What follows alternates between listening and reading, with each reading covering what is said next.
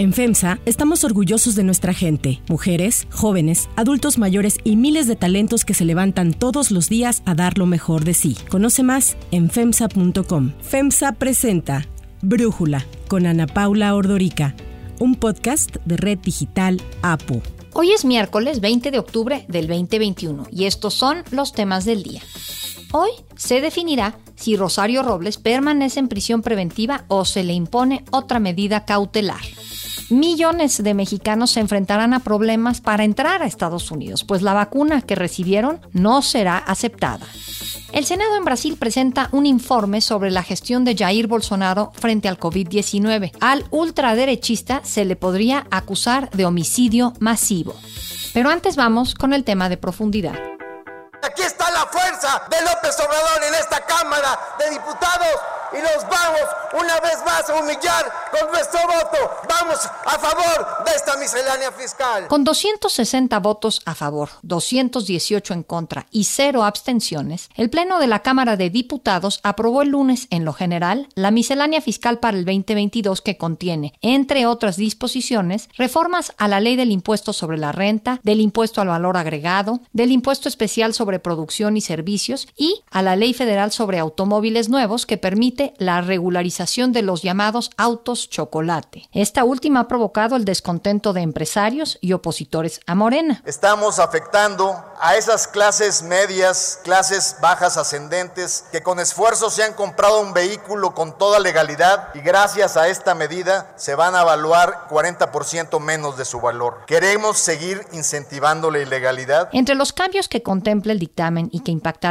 directamente a los contribuyentes está la obligatoriedad para todos los jóvenes mayores de 18 años de inscribirse al Registro Federal de Contribuyentes, aun cuando no tengan un empleo. De acuerdo con los legisladores, la inscripción se dará bajo el rubro de inscripción de personas físicas sin actividad económica, lo que no dará lugar a obligaciones fiscales como declaración anual o el pago de impuestos. Es, primero, para crear la cultura contributiva. Segundo, para poder cooptarle a aquellos que han sido carnes de cañón con el tema de las factureras, con el crimen organizado. Hoy, amigas y amigos, le damos certeza a los jóvenes. Además, también se crea el nuevo régimen simplificado de confianza en la ley de impuestos sobre la renta, el cual busca eximir de este pago a los contribuyentes que exclusivamente se dediquen a actividades agrícolas, ganaderas, silvícolas o pesqueras, siempre y cuando el monto de sus ingresos no exceda 300 mil pesos anuales. Igualmente, este régimen buscará integrar a las personas físicas con actividad empresarial, a emprendedores y pequeños negocios como estéticas, talleres mecánicos, peluquerías, papelerías, taquerías, entre otros que tengan ingresos que no rebasen los 3.5 millones de pesos anuales y pagarán una tasa de impuestos sobre la renta, un ISR, de entre 1 y 2.5% dependiendo de sus ingresos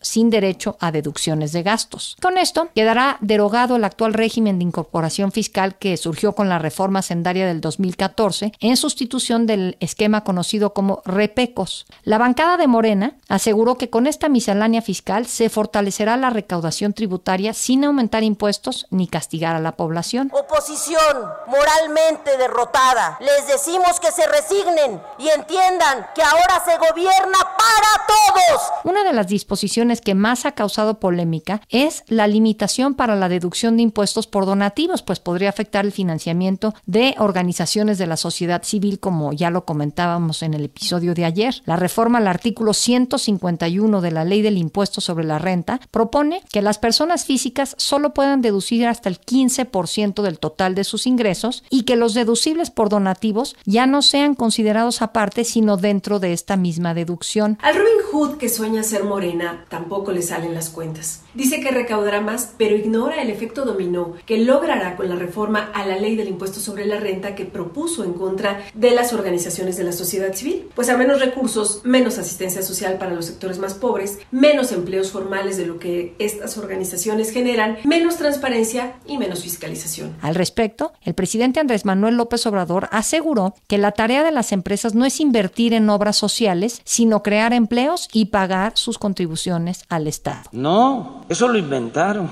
¿Y saben para qué lo inventaron? Para no pagar impuestos o para presumir o saludar con sombrero ajeno. O sea, yo pongo una galería de arte, nada más que todas las pinturas las compré porque no pagué impuestos, fueron deducibles impuestos. Otros de los ajustes marcados en la miscelánea fiscal para el 2022 serán el alza en el precio de los pasaportes, que según el dictamen aumentarán su costo entre un 8 y un 23.5%. Además, también se plantea elevar los precios de entrada a los museos y, pues con un total de 511 reservas por parte de todas las bancadas, el Pleno de la Cámara de Diputados reanudó el debate de esta miscelánea fiscal ayer a las 11.20 de la mañana. La discusión ha continuado toda la noche. Los diputados han modificado muy pocas de las reservas a lo largo de todas estas horas y hoy se discutirá la ley de ingresos y la ley federal de derechos. El análisis.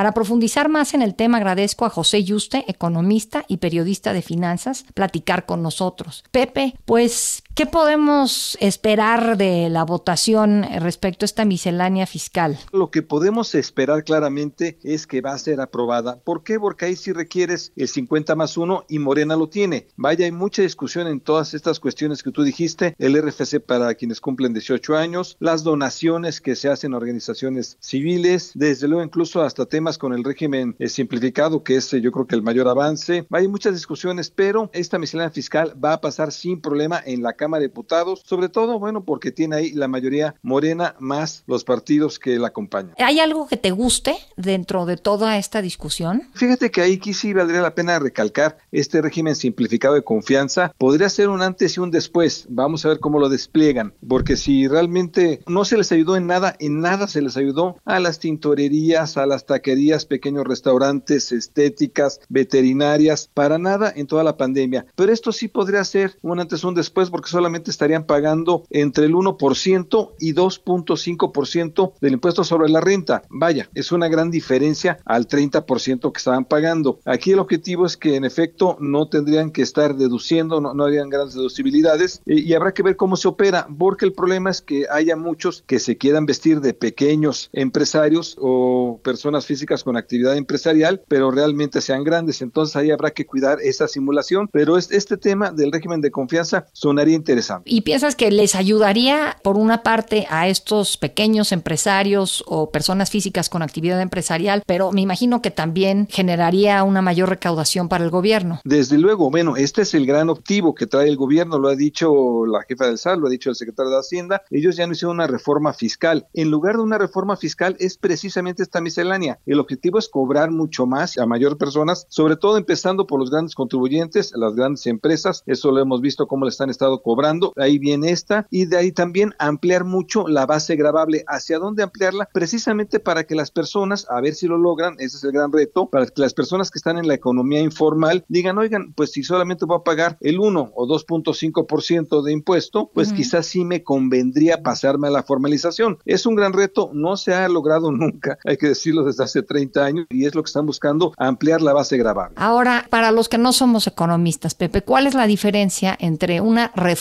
y una miscelánea? Porque tú ahorita lo recalcas. Sí, una reforma traería cambios realmente de impuestos, Ana Paula. Propiamente en, en, los propios impuestos te habría cambios del ISR cómo se opera, del IVA cómo se opera, del IEPS cómo se opera. Aquí realmente no hay cambios de impuestos. Más bien lo que se quiere es cobrar bien y cobrar a quienes no pagan. Muy claramente va dirigida a las grandes empresas y el problema es que en esta ampliación de quienes no pagan hoy en día, que quieres que realmente tributen, o sea, en ampliar la base grabable, el problema ahí está en esto que estamos viendo, en que quieren tener mayor control desde que tú cumplas 18 años para los jóvenes que tengan la obligación de tener su registro. Ahí ya hay una medida de control, es muy claro que ya no quieren esta enorme economía informal, sino tratar de que ya tenga desde ese momento el SAT ya controlado o por lo menos viéndote qué es lo que vas a hacer. Por ejemplo, es una medida de control. Otra medida de control que yo creo que ahí sí es fallida, la de limitar las deducibilidades en organizaciones sociales. Vaya, por ejemplo, la Cruz Roja o el Teletón son actividades sociales que muy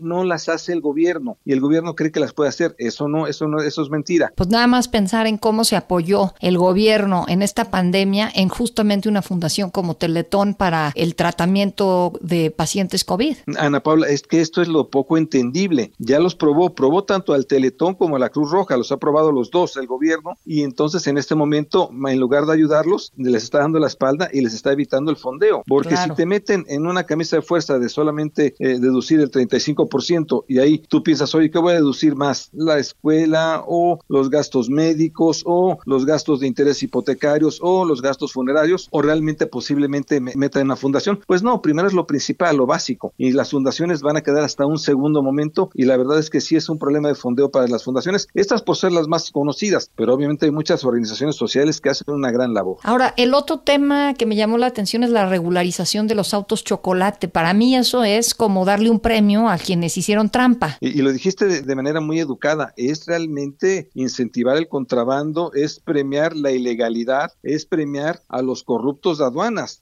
¿Cómo van a meter más de 500 mil autos o un millón tan solo en este en un poco plazo? Pues solamente con corrupción en aduanas. Entonces, cuando estás eh, aprobando esto, los autos chocolate, estás incentivando a que sigan entrando esos autos chocolate, a la corrupción en aduanas. La verdad es que además es un golpe, un golpe fuerte el negocio formal de los autos, tanto los nuevos como los usados, porque obviamente de trancazo te llegan medio millón, se espera por lo menos, o un millón de autos chocolate, desde luego va a bajar el precio a una industria que además viene bajando las ventas de los autos desde el 2016. ¿Y tu lectura de por qué quiere el presidente obligar a que todos los que cumplen 18 años tengan o no actividad empresarial saquen un registro federal de contribuyentes? ¿Cuál sería, Pepe? Quieren control, quieren mayor control, quieren ir en contra de la economía informal, no saben bien a bien realmente cómo ir en contra de ella. Y entonces cuando cumples 18 años dicen, bueno, en algún momento va a trabajar y cuando tenga ingresos ya aquí lo tenemos detectado, ya aquí está con nosotros, tenemos su RFC y además lo podemos ligar con su cuenta bancaria, lo tenemos detectado. Sin embargo, el problema está en, en, ese tema, en que qué tal si el joven que tiene 18 años, 19, 20, 21, en fin, está en su carrera, recibe un dinero de los padres o de los tíos o una ayuda y entonces ¿qué va a tener que hacer las declaraciones anuales y le van a obligar a pagar impuestos por esa ayuda? Ese yo creo que ahí no está bien resuelto todavía el tema, se entiende lo que quiere hacer el SAT e incluso argumenta que es por un tema de robo de identidad que a veces lo roban las factureras, pero todavía no está bien aterrizado la verdad, Ana Paula. Pepe y usted, como siempre, muchísimas gracias por platicar con nosotros.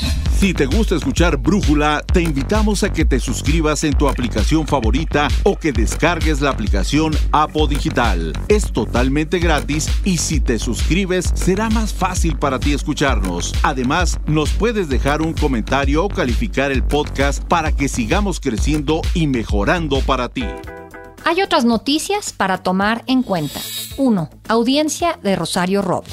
Hoy es el día D para Rosario Robles, cuando se va a realizar esta tarde la audiencia en la que un juez federal resolverá si sale o permanece en prisión preventiva. Rosario Robles cumplió ya dos años de estar recluida en el penal de Santa Marta, Acatitla. Y es que la semana pasada los magistrados del noveno Tribunal Colegiado del Primer Circuito resolvieron amparar de forma definitiva a Robles en contra de la prisión preventiva que le fue ratificada el año pasado. Para Brújula, el periodista Arturo Ángel, quien ha dado seguimiento puntual al caso de Rosario Robles para el portal Animal Político, habla sobre lo que se espera. Hay dos opciones, que el juez decida mantener la prisión preventiva en contra de Rosario Robles, pero lo tendrá que justificar bien, o que en su defecto le dicte un arraigo domiciliario con un brazalete electrónico para que esté siempre localizable. Creo que hay ambas opciones y por lo que hemos platicado con los abogados, la verdad es que ellos estiman que hay un 50 y 50 de probabilidades. Lo que sí habría que aclarar es que es muy poco probable que realmente Rosario Robles pueda disfrutar de una libertad por lo menos duradera, porque aun cuando en este caso el juez finalmente cambiara su posición y dejara en un arraigo domiciliario a Rosario Robles, la Fiscalía General de la República tiene una orden de aprehensión en su contra por delincuencia organizada que se la puede ejecutar en cualquier momento, ya sea antes de que salga de prisión, ya sea en cuanto ponga un pie fuera de la cárcel o en cualquier instante que la Fiscalía lo decida. Y como la delincuencia organizada es un delito que amerita prisión preventiva automática, donde ni siquiera hay necesidad de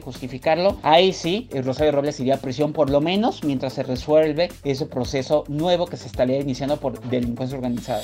2. Entrar vacunado a Estados Unidos. El próximo 8 de noviembre reabrirá la frontera terrestre entre Estados Unidos y México después de 19 meses de permanecer cerrada debido a la pandemia. Los cruces fronterizos solo se permitirán para las personas que muestren un certificado de vacunación válido y esto ha encendido las alertas para varios ciudadanos mexicanos. Es que como parte de la Estrategia Nacional de Vacunación del Gobierno Federal, han recibido vacunas que no serán reconocidas por Estados Unidos, ya que no cuentan con la aprobación de la Organización Mundial de la Salud. En específico es un problema para quienes se vacunaron con la rusa Sputnik V o la china CanSino. De acuerdo con información de la Cancillería, en su informe Gestión Diplomática sobre vacunas COVID-19 con corte al 18 de octubre, México ha recibido cerca de 12 millones de dosis de Sputnik V y poco más de 10 millones de CanSino. En el supuesto que la totalidad de vacunas hayan sido aplicadas y considerando que CanSino es de una sola dosis, 16 millones de mexicanos enfrentarían problemas para entrar a Estados Unidos, pues la vacuna que recibieron no será aceptada. El laboratorio CanSino aclaró que desde hace meses entregó a la OMS toda la información necesaria para obtener su aprobación, por lo que se encuentra a la espera del dictamen final, la cual confía obtener en las primeras semanas de noviembre. Para Brújula, el biólogo y miembro del Colegio Nacional, Antonio Lascano, nos habla sobre las vacunas chinas. El desarrollo de distintas vacunas contra el SARS-CoV-2, hechas en distintos países y con distintas metodologías, ha representado un avance científico y médico verdaderamente sin precedentes. En particular, las vacunas que vienen de la República Popular China han sido extraordinariamente importantes y creemos que se han aplicado más de 3.500 millones de dosis, lo cual es un esfuerzo epidemiológico verdaderamente extraordinario. Sin embargo, esos números tan grandes nos permiten ahora hacer un análisis estadístico muy cuidadoso de su aplicación, de su validez, y nos damos cuenta que la inmunidad que proveen disminuye muy rápidamente. La sugerencia que se está haciendo por parte de un grupo de asesores de la Organización Mundial de la Salud es que se aplique una tercera dosis o bien que de plano se busque otra vacuna para completar el esquema total. Eso no significa que las vacunas chinas no hayan tenido un efecto positivo,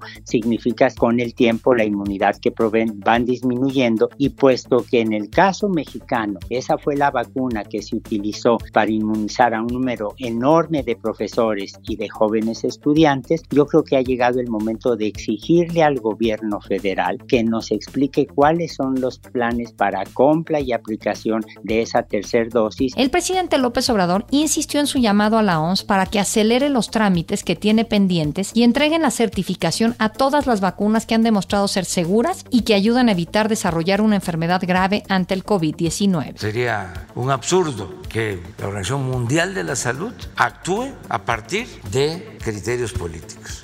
Yo pienso más que es desidia.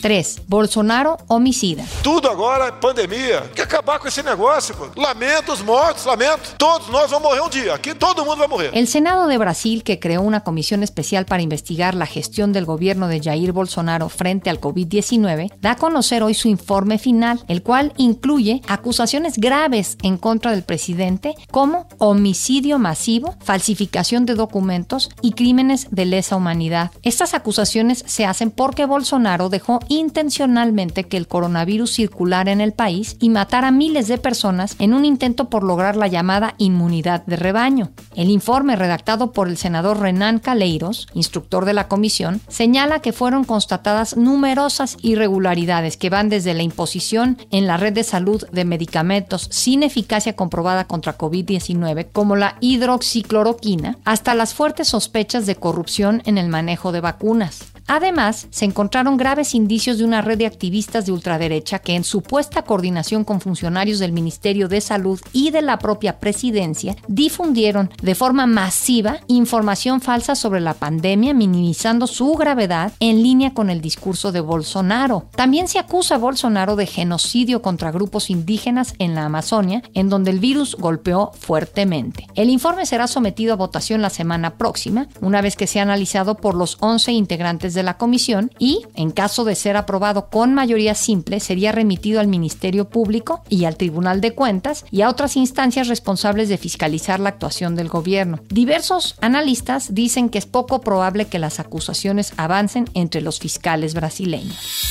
Yo soy Ana Paula Ordorica Brújula, lo produce Batseba Feitelson. En la redacción, Ariadna Villalobos. En la coordinación y redacción, Christopher Chimal. Y en la edición, Omar Lozano. Los esperamos mañana con la información más importante del día. Oxo, Farmacias ISA, Cruz Verde, Oxo Gas, Coca-Cola FEMSA, Invera, Torrey y PTM son algunas de las muchas empresas que crean más de 245 mil empleos tan solo en México y generan valor como parte de FEMSA. FEMSA presentó Brújula con Ana Paula Ordorica, un podcast de Red Digital APO.